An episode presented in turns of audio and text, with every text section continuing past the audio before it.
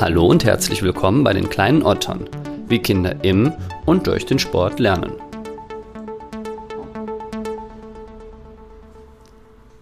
Kinder klettern. Immer und überall. Eltern wissen das, UbungsleiterInnen wissen das und Dr. Lisa Musculus weiß das. Die junge Mutter berichtet heute nicht nur von witzigen Geschichten aus dem eigenen Leben, sondern erklärt auch, was es mit ihrer Arbeit am Psychologischen Institut auf sich hat und was die Verbindung zwischen der Psychologie und dem Klettern ist. Nicht nur finden wir so heraus, warum das Klettern aus motorischer, koordinativer und psychologischer Sicht so wichtig sein kann und ist. Wir sprechen auch darüber, was Eltern am Spielplatz und zu Hause machen können, um den Kleinen eine angemessene Entwicklung zu gewährleisten. Hierbei geht es in erster Linie um Sicherheit, aber auch um andere Faktoren wie Grenzerfahrungen, sich selbst kennenlernen oder das Übernehmen von Verantwortung für sich selbst und andere. Ein kleiner Tipp, bevor es losgeht von meiner Seite, damit gleich nichts Schlimmes passiert. Am besten nichts trinken während der ersten Minuten. Die kleine Geschichte von Lisa hat es nämlich in sich und wir haben vor Lachen sogar kurz überlegt, die Aufnahme erneut zu starten. Aber Authentizität schlägt Perfektion. Wie immer weise ich kurz darauf hin, dass ihr mich auf Social Media Kanälen oder meinem Steady-Account erreichen könnt. Ich freue mich immer über eure Nachrichten und euren Input. Jetzt aber erstmal viel Spaß mit der Folge Klettern und Dr. Lisa Musculus. Die kleinen Otter. Kinder und Sport. Lisa Musculus, schön, dass du dir Zeit für mich nimmst. Sehr gerne. Wann hat dich das letzte Mal ein Kind so richtig zum Lachen gebracht? Ja, da ich ja eine kleine Tochter habe, ist das eine einfache Frage für mich.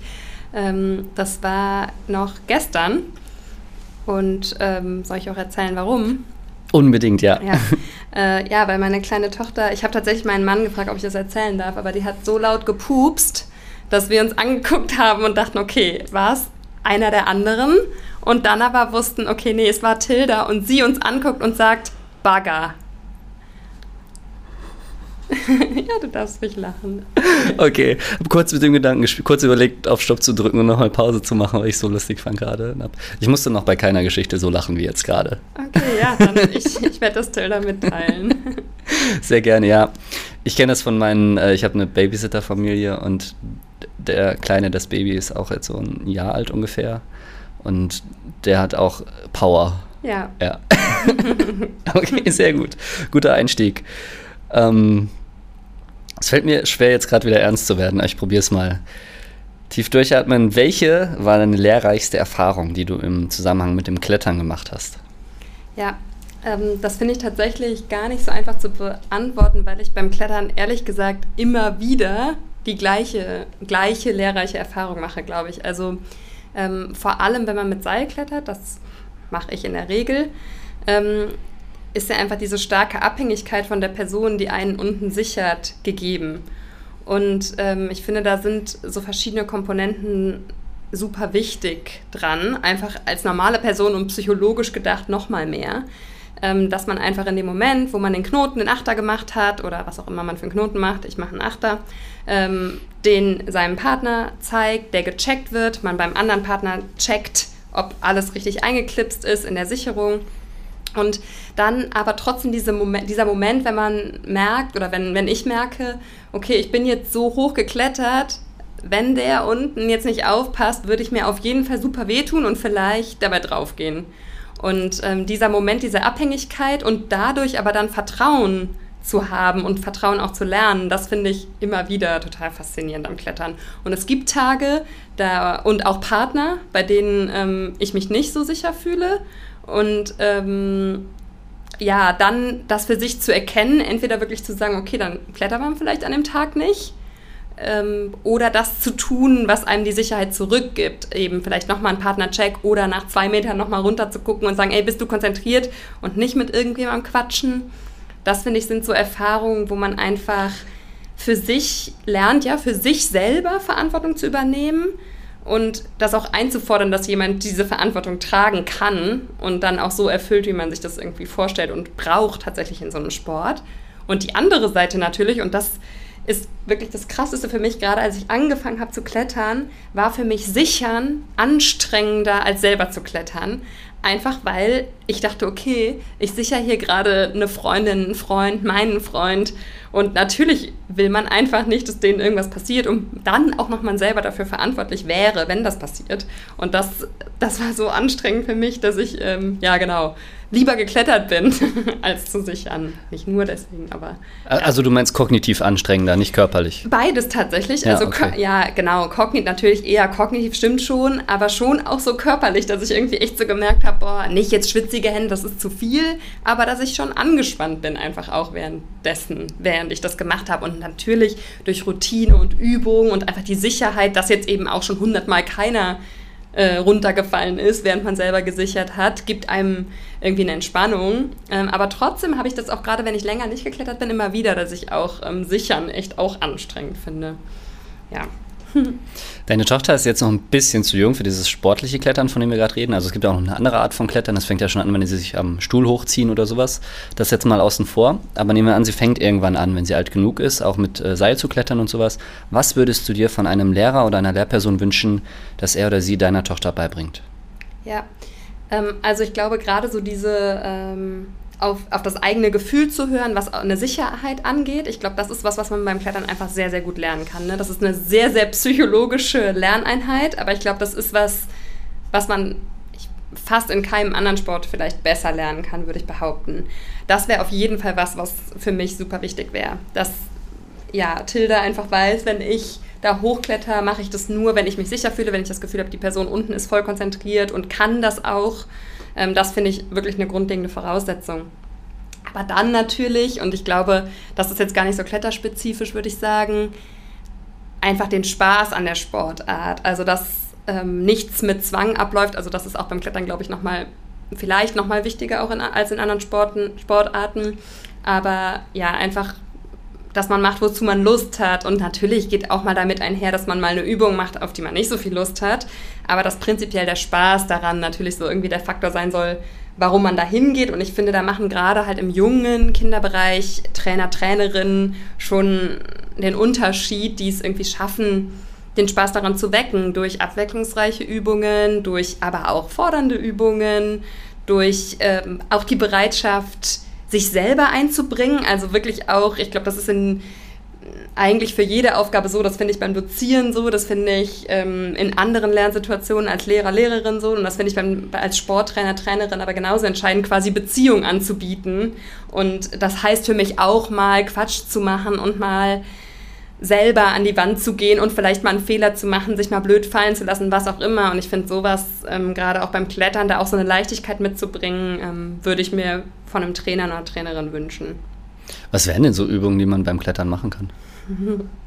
Ich bin ja selber gar keine Klettertrainerin, aber wenn ich jetzt so ähm, daran denke, was wir jetzt zum Beispiel auch in unseren Studien machen, dann kann es ja zum Beispiel schon so ähm, interaktive Sachen sein, wie man gibt mal eine, Route, eine genaue Route vor, die geklettert werden soll. Wir machen in anderen eher sportpsychologisch orientierten Sachen, machen wir manchmal so eine Art Roboterübungen, zum Beispiel auch im Turnen, dass wir dann den Kindern sagen, die dürfen ihren Trainer steuern oder ihre Trainerin und dann eben dem genau sagen, ich möchte jetzt, dass du den Griff nimmst und ich möchte jetzt, dass du den den Griff nimmst und dadurch eben selber nochmal ganz anders über diese Sportart oder die Aufgabe nachdenken. Im Turnen beispielsweise, dass sie sich dann überlegen müssen, wie ist eine Abfolge von Bewegungen eigentlich richtig und im Klettern wäre das genauso. Was ist jetzt Real, ein realistischer nächster Move für meinen Trainer, meine Trainerin und welche nicht? Dadurch hat man so ein viel höheres ja, kognitives Involviertsein vielleicht und ähm, ja, eine andere als eine motorische Ebene sozusagen mit aktiviert. Das wären jetzt so Sachen, die finde die find ich immer cool, wenn man es schafft,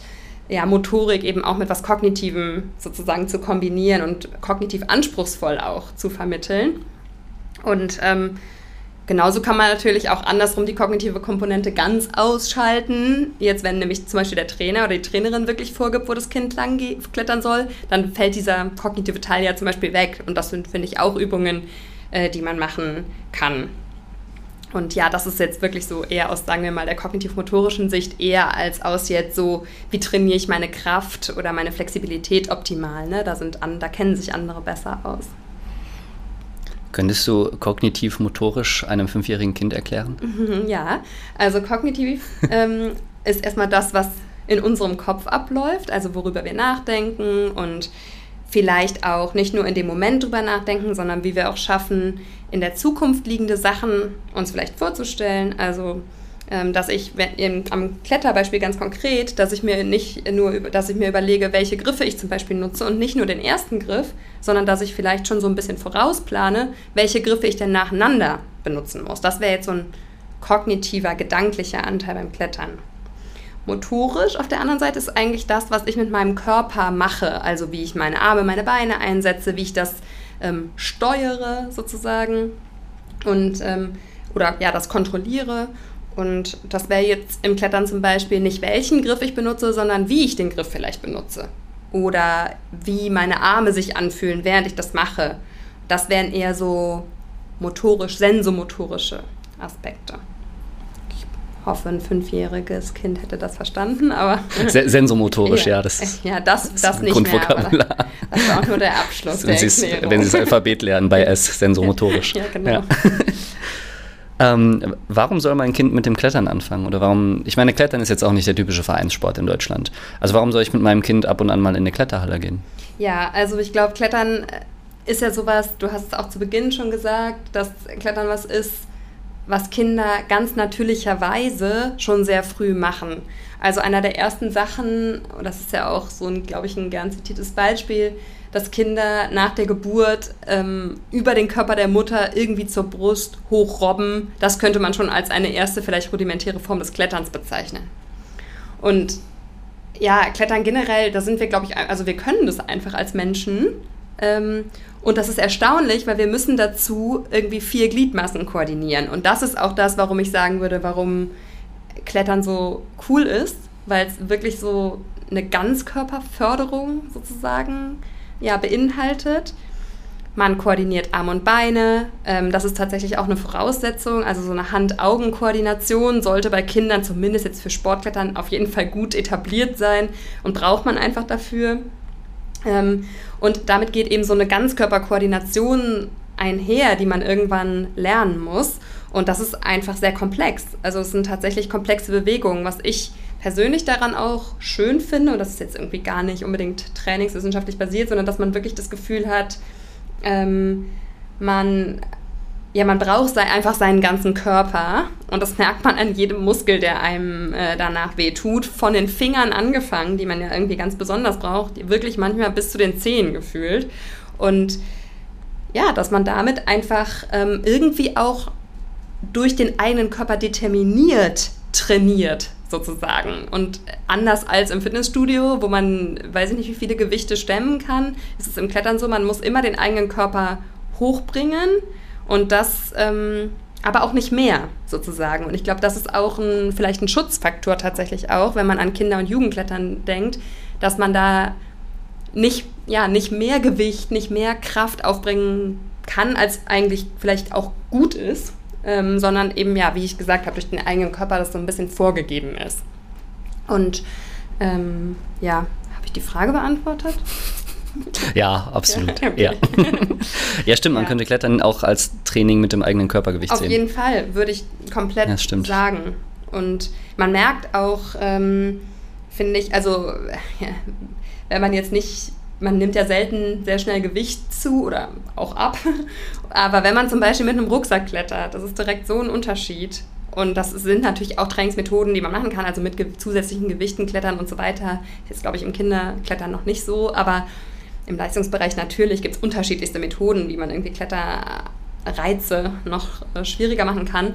Aber ähm, ja, sonst ist es komplett Training mit dem eigenen Körper. Und ja, ich glaube deswegen, deswegen eben für Kinder auch so neben diesem, es ist anspruchsvoll, meinen Körper zu koordinieren und es ist auch kognitiv anspruchsvoll, so eine Route sich überhaupt zu überlegen und zu planen, ist es auch erfordert es eine sehr, sehr gute Körpereinschätzung. Und das ist was, was das wollte ich eben eigentlich auch noch sagen, was ich finde, was ein absoluter Mehrwert vom Klettern ist, den Kinder dadurch lernen können. Eine realistische Einschätzung und vor allem, sorry, das muss ich noch dazu sagen, nicht ähm, primär, zumindest nicht primär ästhetischer Art, sondern funktionaler Art. Die lernen, was kann ich mit meinem Körper machen.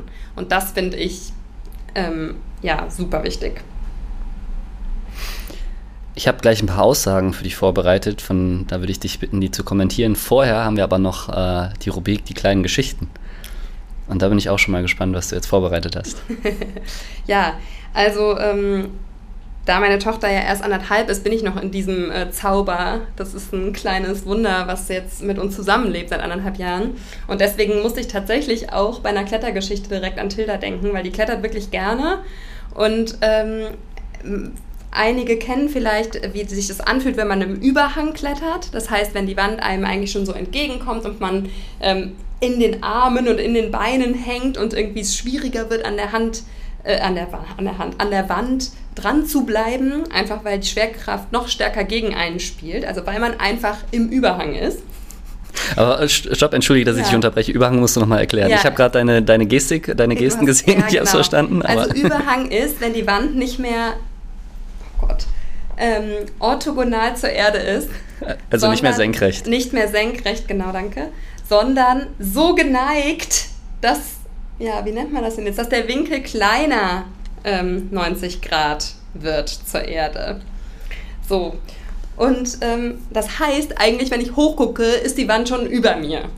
Und ähm, das ist natürlich total schwierig physikalisch, weil, die, weil ja, ich erkläre das jetzt nicht physikalisch, das kann ich nämlich nicht. Aber es ist einfach extrem äh, kräftezehrend. So, und wer das schon mal geklettert ist, der weiß, dass es selbst eine einfache Route dann viel, viel anstrengender ist. Weil man eben den Körper nochmal ganz anders äh, halten muss. Und die meisten, und jetzt, ich hätte es direkt so erklären sollen, kennen doch einen Trip-Trap-Stuhl. Das ist ein Stuhl, ja, jetzt kriege ich, krieg ich hier fragende Blicke.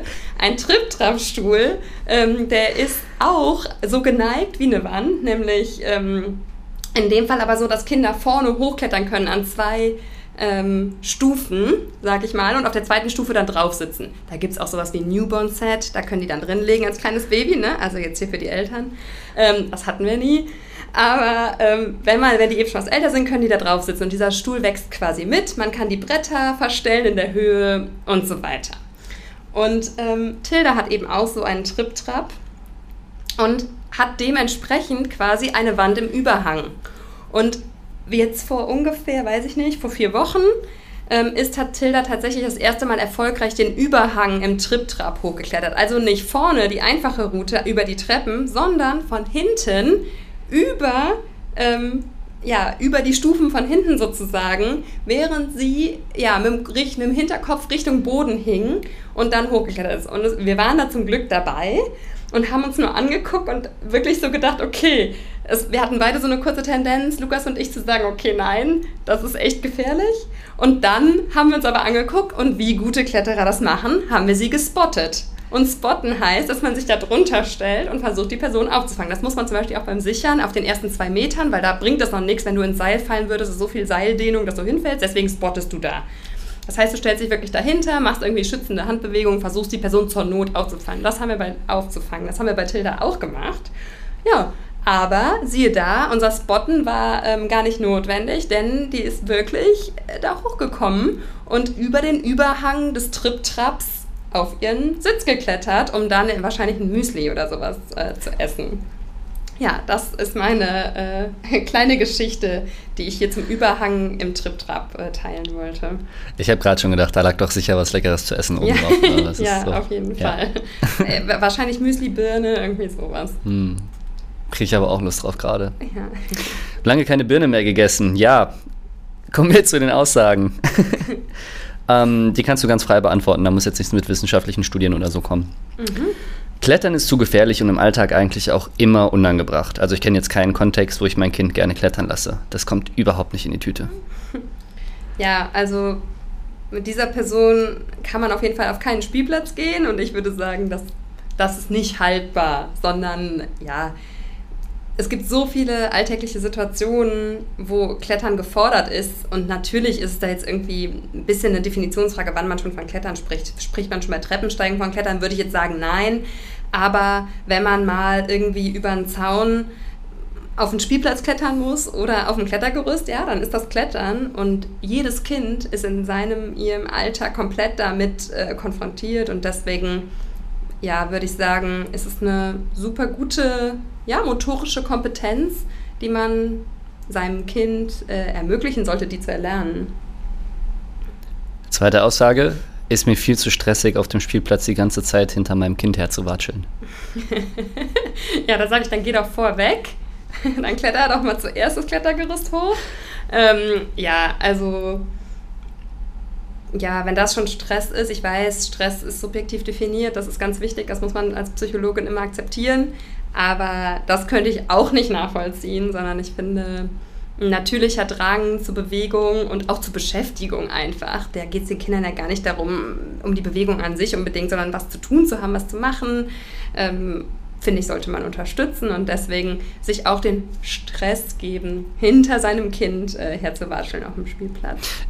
Ich finde das mit dem Spotten eigentlich ganz cool, weil man so dem Kind irgendwie das Gefühl, also gleichzeitig ist es sicher, aber auf der anderen Seite ist es auch extrem selbstständig. Oder vielleicht weiß ja. es gar nicht, dass es gespottet wird und vielleicht denkt es, es sei in einer super gefährlichen Situation. Das ist ja unfassbar lehrreich, oder? Ja, auf jeden Fall. Also sich einfach auszuprobieren, ne? Also damit auch irgendwie so Grenzen auszutesten, wo man, ähm, ja, wo man als Eltern dafür sorgt, dass die, ja, dass sie ihre Grenzen nicht zu stark überschreiten und eben sich nicht in eine gefährliche Situation bringen. Und ähm, ja, nee, deswegen finde ich, ist eine total wichtige ähm, Lernerfahrung, die ein Kind machen kann. Ja, was zu probieren, was genau an der Grenze zu seinem Können liegt. Das ist ja genau das, was uns, wenn man jetzt in Leistung denkt, auch besser macht. Ne? Und in, wenn man nur an ähm, Zufriedensein denkt, dann stolz macht vielleicht und happy, dass man das geschafft hat.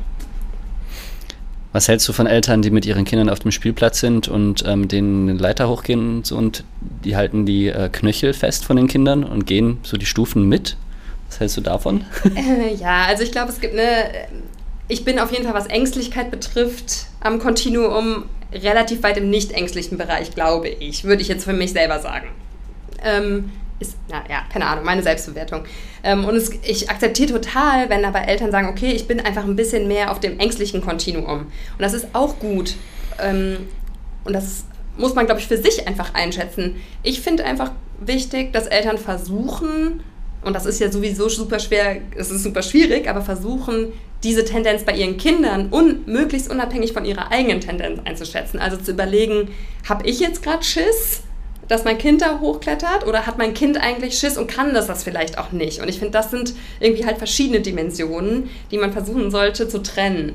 Und ähm, dann kann man vielleicht versuchen, ein Stückchen weiter ähm, zuzulassen, als man selber vielleicht von, auf Basis von Ängstlichkeit oder der Einschätzung vom eigenen Kind eigentlich zulassen würde und natürlich gleichzeitig auch aufmerksam bleiben muss, okay, habe ich vielleicht aber auch realistisch eingeschätzt, dass mein Kind das noch nicht kann, dann ist es natürlich gut, die Knöchel festzuhalten und mitzugehen. Und ich glaube, da muss man versuchen, oder finde ich, sollte man versuchen, das einfach gut einzuschätzen. So.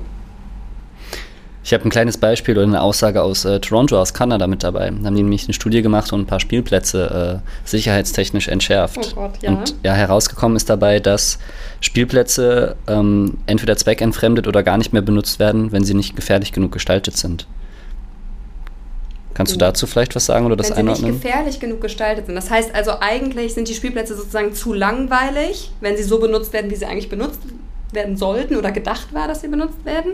Okay, boah, ja, ähm, spannend. Also das würde eigentlich bedeuten, man müsste Spielplätze ein bisschen herausfordernder fordernder gestalten.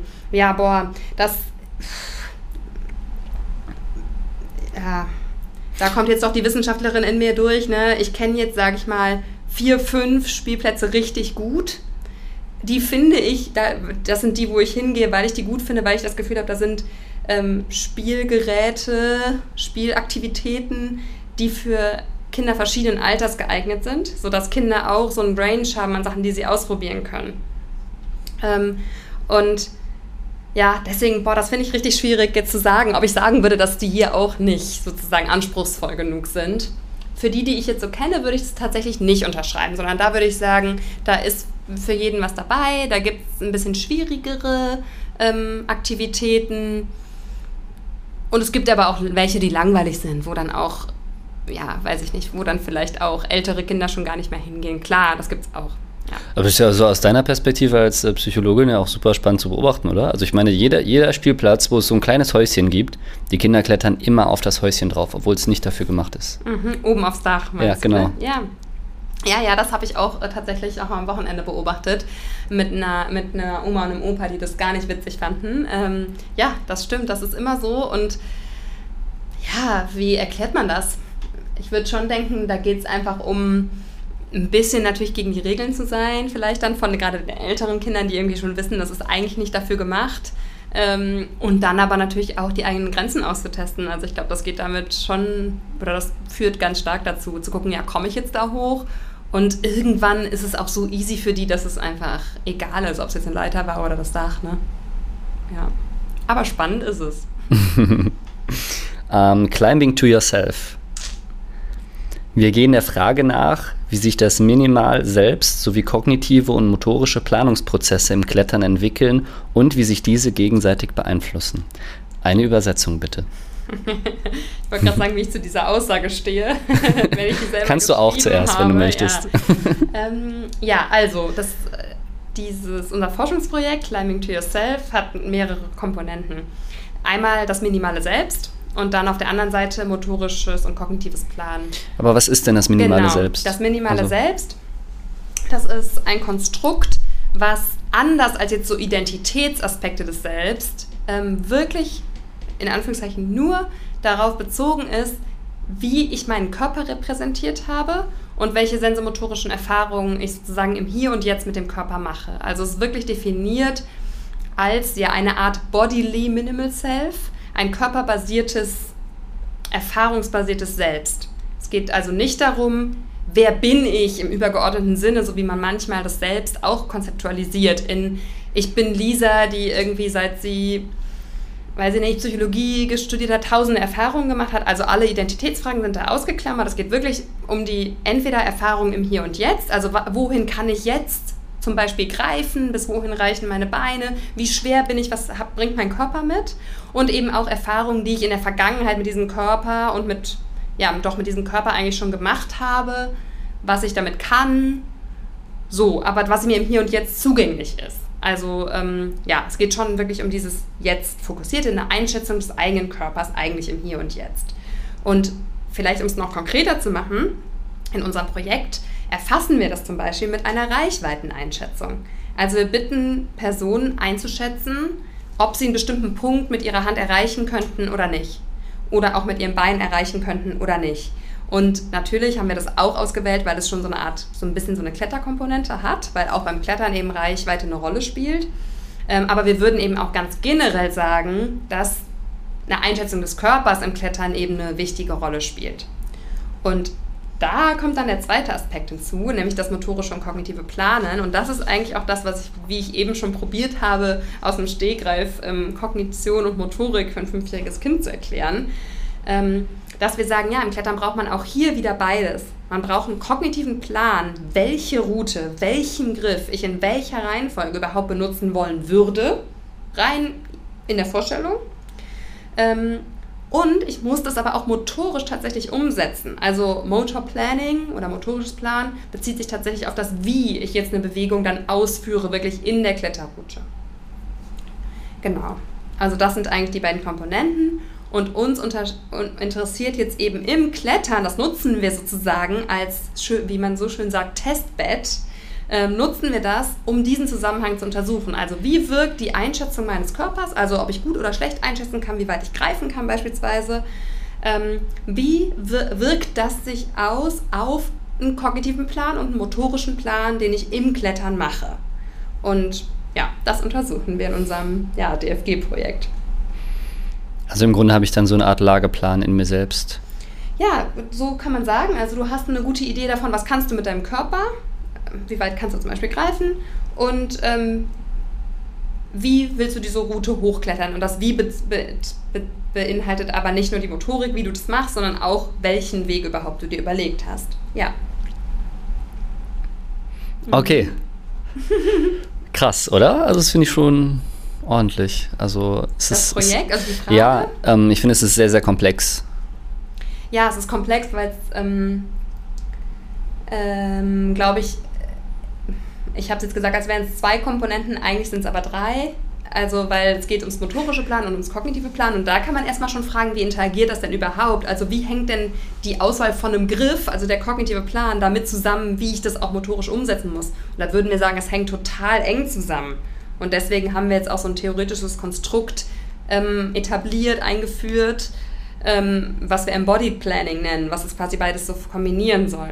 Und dann, dann, wenn man jetzt so sagt, die dritte Komponente, das Minimal, Minimal Self oder minimale Selbst, das ist sozusagen die Körpereinschätzung, die dazukommt. Und ich finde ehrlich gesagt, im Klettern ist es aber eigentlich sehr einfach, weil man es also, und, also sehr einfach, weil es so natürlicherweise genau das ist, was man halt da braucht. Du musst wissen, wie schwer bist du? Kannst du diesen Griff halten?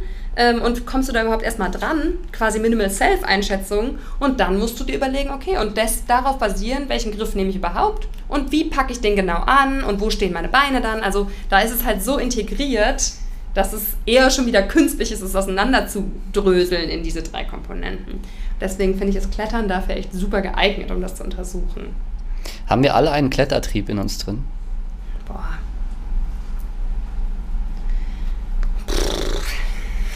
Vielleicht würde ich mir das wünschen. ähm, aber, also ich habe den auf jeden Fall. Ich bin schon als Kind super gerne auf Bäume geklettert und so. Also das ist echt so. Und ich bin gar nicht die krasse Sportkletterin, überhaupt nicht, sondern echt einfach so total freizeitmäßig. Und wie gesagt, als Kind auf Bäume und auf Mauern irgendwie ähm, war so mein Ding. Ähm, deswegen, ich würde es für mich mit Ja beantworten, aber für alle kann ich es nicht beantworten. Weiß ich nicht. Also wir haben auf jeden Fall einen Bewegungstrieb in uns drin. Da würde ich sagen, ja. Ob der kletterspezifisch ist, da wäre ich jetzt vorsichtiger. ich finde es aber schön, dass du es dir wünschen würdest. Ja. Ich würde es mir nämlich auch wünschen. Ich finde, Klettern ist was Schönes, das Spaß macht.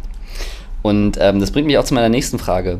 Was könntest du denn oder was würdest du dir vorstellen, dass man empfehlen könnte, wenn ein Kind motorisch vielleicht ein bisschen hinten dran ist, weil es sich nie richtig getraut hat zu klettern? Wie könnte ich da als Mama und Papa mit dem Kind das Klettern ein bisschen für mich entdecken, sei es auf einem Spielplatz oder am Baum oder an der Mauer? Ja, das ist wirklich jetzt auch so eine persönliche Überzeugung, ne? Eher oder eine persönliche Einstellung eher als jetzt wissenschaftlich basiert. Das will ich nur vorab sagen. Also mein, meine Überzeugung ist wirklich, wenn man selber mitmacht als Eltern, dass das total motivierend wirkt, weil so funktionieren wir als Menschen. Wir machen Sachen nach ähm, und wir klar, es gibt auch natürliche Tendenzen, wie mein Beispiel, man klettert irgendwie als Baby zur Brust hoch, um zu trinken, ja, so Grundbedürfnisse zu befriedigen vielleicht. Das ist ein natürlicher Trieb, aber ich glaube, viele, so das Bewegungsrepertoire, was wir haben, wirklich auszuschöpfen, ich glaube, dafür braucht man manchmal ein bisschen Inspiration. Und wenn man die Eltern sieht, die das machen, oder Geschwister sieht, die das machen, macht man es eher nach. Und deswegen finde ich wirklich so vormachen und auch, auch klein anfangen. Ne? Also auch weiß ich nicht, auf dem Wasserkasten hochklettern oder auf zwei vielleicht. Das ist ja schon, das ist vielleicht schon gar nicht mehr so einfach, aber das ist ja auch Klettern. Oder auf einen Trip-Trap ohne Angst hochklettern, das ist ja auch Klettern. Und ich finde, da muss man irgendwie dann gucken, wenn ein Kind wirklich vielleicht motorisch, motorisch ein bisschen hinterher ist, wie man es halt schafft, da so Reize zu setzen, die angemessen sind. Und weiß ich nicht, was mit Kissen zu bauen, wirklich auch eine, sich eine Umgebung zu schaffen, die absolut sicher ist, wo das Kind sich ganz sicher ist, da passiert mir nichts ähm, im Schwimmbad zu klettern. Also einfach nur so als kreative Idee, denke ich gerade noch. Ne? Also wo wirklich klar ist, ich falle ins Wasser, da passiert mir irgendwie gar nichts. Wenn jetzt hoffentlich keine Angst vor Wasser haben, aber ja, ne, so. Das, da kann man, glaube ich, sehr kreativ werden, wie man das fördern kann ja, das sind jetzt so meine ersten Ideen. Was könnte man sonst noch so zu Hause machen? Also ich will dich da jetzt nicht drauf festnageln, aber zum Beispiel das mit den Wasserkisten. Also es ist doch nicht schwer, auf zwei Wasserkisten aufzuklettern. Oder wie meintest du das? Ja, für uns nicht, aber für ein kleines Kind vielleicht schon. Ich kenne auch das von Jahrmärkten früher, wo dann... Wo man ganz hoch... Genau, wo man sich an so einem Kran festgeschnallt hat und dann... Äh, hat man immer die Wasserkisten angereicht bekommen und dann musste man sich muss selbst man immer hören. Ja, da ist man aber auch gesichert. Ne? Ja, stimmt. ähm, ja, also weiß ich nicht, wo klettert man denn sonst noch? Oder wie kann man zu Hause denn noch klettern? In den Schrank vielleicht. Ja, Leiter, ne, ist natürlich auch erstmal so ein Leiter. Treppen. Ist, Treppen, Treppen klar, vorwärts, genau. rückwärts. Ja, genau, da, ja, das finde ich eben ist die Frage, ob man das wirklich schon Klettern nennt. Aber ja, klar, irgendwie vielleicht schon. Ich, also ich finde, eine Leiter ist tatsächlich ja auch echt nicht so einfach. Ne? Also gerade auf dem Spielplatz, weil es so größenabhängig ist, je nachdem, wie weit die äh, ähm, Latten, keine Ahnung, auseinander sind, Sprossen heißt es, glaube ich, auseinander sind, ist es einfach schon total größendeterminiert, ob man das halt schafft ähm, oder nicht. Das ist beim Klettern ja schön, weil es da häufig irgendwie viele Griffe gibt, die man erreichen kann und man kann dann selber auswählen, welchen nimmt man sozusagen. Ähm, ja, aber ja, auf Leitern, auf den Schrank, über Sachen, also das ist ja tatsächlich auch so, Hindernisse überwinden hat ja auch einen Kletteraspekt, ne? Ähm, ja, kreativer bin ich gerade nicht. Du bist jetzt aber nochmal kreativ gefordert. Okay. Weil bei uns äh, zu Hause in der, in der, Heimat in Nordhessen, da gibt es auch eine Kletterhalle und da waren wir früher immer mal wieder. Aber nach ähm, ein, zwei Jahren fand ich es da super langweilig, weil ich irgendwann halt jede Route konnte. Ähm, was kann man denn da machen? Also was hätten meine Eltern, die jetzt wahrscheinlich auch beide gerade zuhören, was hätten die denn mal machen können, damit das für mich spannend bleibt? Hm. Ja, also da kann ich tatsächlich auch inspiriert so von unserem Projekt sagen. Also das Besondere bei unserem Projekt ist ja, wir haben eine kleine Kletterwand oder Boulderwand, wenn man ganz korrekt ist. Ähm, und die ist aber besonders dadurch, dass die eigentlich ähm, wie ein Rechenheft sozusagen aufgebaut ist mit Kästchen. Ne? Und in jedem Kästchen ist ein Griff, so kann man sich eigentlich vorstellen. Im Abstand von circa 20 Zentimetern. Also man hat wirklich so ein ähm, Grid. Ähm, ja. Und das Coole ist, du kannst die Griffe anleuchten in verschiedenen Farben. So, das konnte man jetzt wahrscheinlich in der Kletterhalle, in der du warst, nicht. Ähm, aber das Besondere daran ist ja, dadurch kannst du unendlich viele Routen zusammenstellen. Und vielleicht könnte man als Eltern so ähm, selbstbewusst sein zu sagen, okay, man belagert halt mal drei Routen und es ist nicht nur noch die gelbe und die rote und die grüne werden separat betrachtet, sondern die sieht man jetzt mal als einen ähm, Pool von Griffen, die du jetzt benutzen darfst. Und ja, dann könnte man ja sogar so weit gehen mit Chalk. Ich meine, das hat man ja nun mal dabei, irgendwie so ähm, Kreide, ne? Ähm, ja, beim Klettern gibt es so ein Chalkbag, wo man die Hand reinstecken kann, ähm, um die, wenn die Griffe so rutschig sind, dass man da so ein bisschen, ähm, ist es jetzt Kreide? Ich glaube, ja, es ist Kreide, Kreide drauf macht. Und ähm, dann hätte man zum Beispiel mit diesem Chalk einfach Griffe markieren können, die du dann zum Beispiel nutzen darfst in, beim nächsten Klettern und keine anderen. Und dadurch hättest du neue Routen kreieren können, zum Beispiel. Vielleicht ist es zu langweilig. Also du hättest eben nicht mehr nur die gelben genutzt für die gelbe Route, so wie es normalerweise ist, sondern du hättest ein paar von der roten, ein paar von der grünen, ein paar von der gelben benutzen dürfen und damit eine komplett neue Route ähm, bekommen. Ähm, ja, ansonsten ne, auch so Sachen wie Speedklettern, das sind ja jetzt auch so Sachen, die jetzt ja sogar olympisch werden. Ne? Also, dass man dir eine bestimmte Zeit vorgibt, bis wann du oben sein musst oder eine bestimmte Zeit, bis du zu einem, zum dritten Griff gekommen bist oder ähnliches. Danach hast du dann vielleicht wieder ein bisschen mehr Zeit. Was kann man denn noch machen? Vielleicht ähm, ja, mit zusätzlichen Gewichten klettern oder auch angelehnt an unsere Studie mal deine Reichweite zu verändern. Also mal, äh, mal ähm, Seile an Arme und Beine knoten oder Gummibänder und dann gucken, okay, und wie kletterst du denn jetzt? Ach, dass die Reichweite verringert ist sozusagen, genau. dass ich meinen Arm nicht mehr ganz strecken kann oder Korrekt. so. Wow, okay, das klingt mega stressig. Ja. Aber die war ja auch langweilig, deswegen, du wolltest ja jetzt quasi eine Stressintervention. D damals hätte ich das dankend angenommen, da hätte ja. ich richtig Bock drauf gehabt. Ja, ja auf jeden Fall. Gut. ähm, was hat es mit Speedklettern auf sich? Das höre ich zum ersten Mal gerade. Ja, das ist ja auch wirklich, dass man einfach ähm, versucht, so schnell wie möglich nach oben zu kommen. Sonst ist beim, also ich sag mal, im normalen Klettersport geht es ja, oder im normalen, das ist ja jetzt eben auch olympisch, deswegen ist das auch normales Klettern, aber ähm, häufig geht es ja eher um die Schwierigkeit der Route, die dann absolviert wird. Also je schwieriger, desto besser. Ähm, und im Speedklettern kommt eben diese Speed-Komponente dazu, dass es gar nicht unbedingt nur um die Schwierigkeit geht, sondern dass, ja, um die Zeit, in der man es schafft, eine Route zu absolvieren. Kannst du ungefähr einschätzen, mit welchem Alter ich mit meinem Kind in so eine Kletterhalle gehen kann, mal zum Ausprobieren? Ich meine, die haben ja auch so mhm. Gurte an und sowas, da gibt es auch bestimmt eine Mindestgröße oder. Ja, also es gibt tatsächlich ähm, schon Gurte für echt für kleine Kinder. Also ich kann jetzt nur sagen, ähm, so Studien die ich kenne und auch jetzt bei uns selber, darauf basierend haben wir das auch entschieden, bei uns kommen schon sechsjährige Kinder ins Lab und das geht ohne Probleme und ich würde sagen, mit seinem eigenen Kind, also ich habe jetzt schon überlegt, ob ich Tilda mal mit ins Lab nehme. Okay, jetzt mache ich natürlich auch was damit ne? und anderthalb ist vielleicht jetzt nicht sonst unbedingt das Alter, wenn man nicht jetzt so viel mit Klettern zu tun hat, aber ich würde ehrlich gesagt denken, mit drei oder vier kann man mit seinem Kind locker in der Kletterhalle gehen. Um das mal auszuprobieren, auf jeden Fall. Und ähm, das ist ja auch echt so eine Entwicklung, würde ich sagen. Ähm, Im Süden von Deutschland habe ich das Gefühl noch mehr und vielleicht schon länger, aber hier auch mittlerweile auf fast jedem Spielplatz sieht man eigentlich jetzt schon so ein paar Klettergriffe. Das, als ich klein war, gab es das nicht. Ähm, und ja, ich finde, das ist irgendwie so eine Entwicklung, dass Kinder viel mehr oder viel früher damit irgendwie auch so konfrontiert sind durch zum Beispiel so Spielgerüste. Und ja, also ich würde sagen, mit drei, vier natürlich auch einfach abhängig vom Bewegungsdrang und Spaß auch an Bewegung. Aber also das Können und die Hand-Augen-Koordination, die sollte bis dahin gegeben sein. Deswegen, ja. Wie gefährlich schätzt du das Klettern für Kinder ein? Also ganz objektiv. Du musst dich jetzt wieder nicht auf Studien ja. beziehen oder so. Ähm, also gefährlich im Sinne von, dass man sich wehtut oder dass wirklich was Schlimmeres passiert. Dass man sich verletzt. Also ich denke ja. jetzt an die Wirbelsäule zum Beispiel. Boah. Ähm,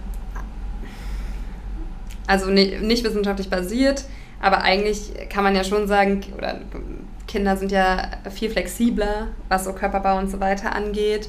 Und wenn man es nicht übertreibt, wie, wie hoch Kinder klettern, also eigentlich ist es ja auch tatsächlich nur beim Bouldern relevant, wenn sie wirklich abspringen und fallen. Beim Klettern selber, wenn man wirklich gesichert ist mit Seil, dann ist das für Kinder, glaube ich, wirklich relativ ungefährlich, würde ich sagen. Einfach weil die Stürze, selbst wenn man dann mal einen Meter oder anderthalb ins Seil fällt, und mehr als anderthalb Meter sollte man als kleines Kind nicht ins Seil fallen, weil man so leicht ist, dass das Seil sich nicht so dehnt und dann die Eltern oder wer auch immer unten sichert, besser aufpassen sollten, dass man nicht tiefer fällt, würde ich sagen, ist so wenig sozusagen Gewicht, was dann sich auswirkt, dass ich mir fast nicht vorstellen kann, dass es wirklich gefährlich ist. Aber das ist jetzt so eine sehr intuitive Einschätzung. Und ja, beim Bouldern, finde ich, kann man das ja auf jeden Fall auch darüber ähm, steuern, wie hoch man ein Kind auch überhaupt klettern, bouldern, also bouldern lässt in dem Fall. Ne? Deswegen bin ich da nicht so, also schätze ich nicht so gefährlich ein. Ich finde das ganz gut. Ich rede jetzt auch mit dir als Mama und nicht unbedingt als Wissenschaftlerin. Ja. Jetzt würde ich dir als Mama noch eine Frage stellen oder was sagen. Also ich selbst finde, dass es voll wichtig für Kinder ist, dass sie mal auch richtig dreckig werden und dass die sich auch mal wehtun und dass sie auch mal ähm, nicht nur das Feedback kommen, hey, das ist zu gefährlich, sondern dass sie wirklich auch mal runterfallen vom Klettergerüst. Wie siehst du das? Ja, sehe ich ganz genauso. Bei der Geschichte am Anfang wo ich das mit dem Pupsen verraten habe, habe ich kurz überlegt, ob ich verrate, also ob ich erzählen soll, wie Tilda einfach in der größten Pfütze im Stadtwald war und alle vorbeigegangen sind und neidisch geguckt haben. Wirklich viele Erwachsene, die gesagt haben, ich wünschte, ich könnte auch in dieser Pfütze stehen. Ja, ich bin halt auch so, ich bin total der Draußenmensch und ich bin auch so groß geworden und ähm, finde das schön, dass ich das jetzt auch mit meiner Tochter so nochmal haben kann. Deswegen stimme ich dir da äh, komplett zu. Ich bin häufig im Stadtgarten und ähm, da ist auch ein Spielplatz und direkt vor dem Spielplatz sind immer zwei große Pfützen. Und diese ganzen, die vier- bis sechsjährigen, die sind immer an den Pfützen, die sind nie bei dem Spielplatz und alle Eltern sind genervt. ja, ich, ziemlich witzig. Also, irgendwann bin ich bestimmt auch super genervt davon. Noch finde ich es ganz cool. ähm, wir kommen leider schon zum Ende. Traditionell gehört das Schlusswort bei mir dem Gast. Und äh, zum einen würde ich dich jetzt erstmal bitten, noch etwas zu schildern, was dir einfach auf dem Herzen liegt. Noch irgendwas, das unbedingt in die Welt mal heraus muss aus deiner Sicht. Zum Klettern natürlich, ne? Natürlich, ja. ja, also ich habe ähm, zu Beginn schon mehr dazu gesagt, als ich dachte. Aber ich finde, Klettern ist wirklich, ähm, wenn man sich das metaphorisch vorstellt, ähm, denkt man ja oft so, so Klettern hoch hinaus. Und ich finde, ähm, der Klettersport kann das aber wirklich erfüllen, dieses Hochhinaus-Gefühl. Und gar nicht nur auf Leistung bezogen, dass man irgendwie gut klettert, sondern wirklich auf die positiven Erfahrungen, die man damit sammeln kann, die, glaube ich, so ein bisschen beispielhaft für viele andere Bereiche des Lebens stehen können. Also, ähm, und damit meine ich konkret, die eigen, das sich selber einschätzen zu lernen, in dem Sinne natürlich ganz sehr stark körperverbunden, einfach zu lernen, wie funktioniert mein Körper, wie kann ich mich auf den verlassen ähm, und dass das auch wichtiger ist, ähm, als ob der jetzt super schön ist oder nicht. Also dass ich einfach mit dem was machen kann und ich steuere das. Ich finde, das ist was, was man im Klettern sehr, sehr gut erleben kann. Das ist jetzt so sehr selbstbezogen auf, eine, auf die einzelne Person und dann das, was ich eben zu Beginn schon gesagt habe, diese Vertrauensbasis in eine andere Person, der Vertrauen ähm, zu müssen, aber auch zu dürfen, ja, und zu können, das ist ja auch eine super wichtige Lernerfahrung.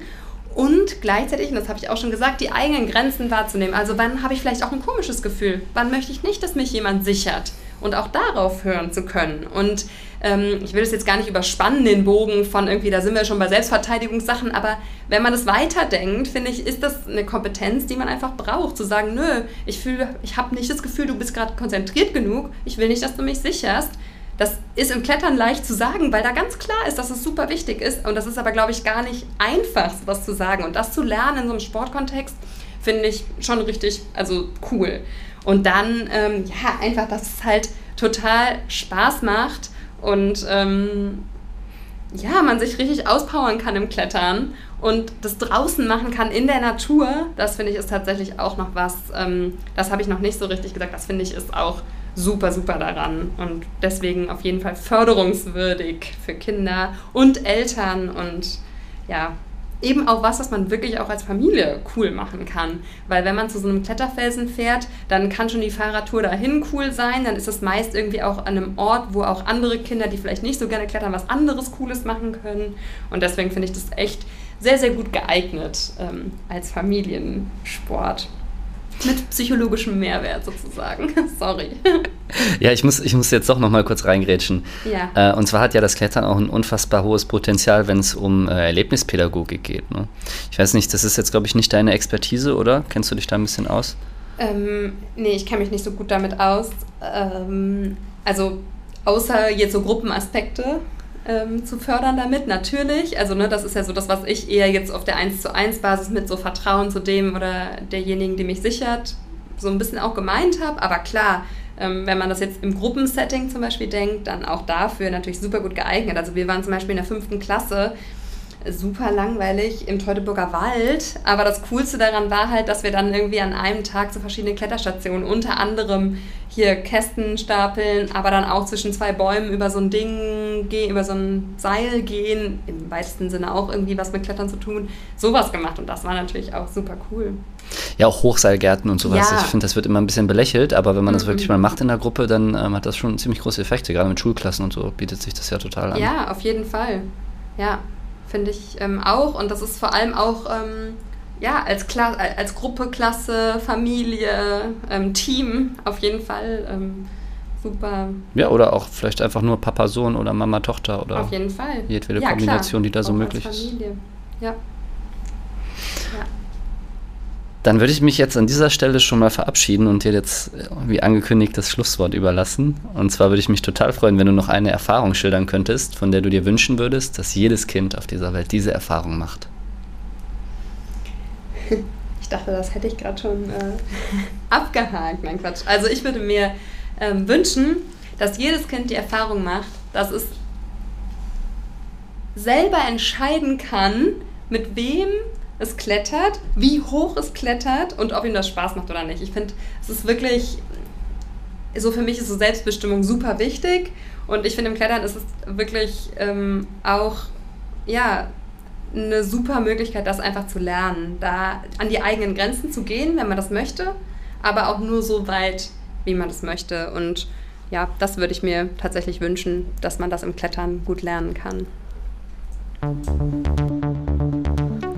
Die kleinen Otter.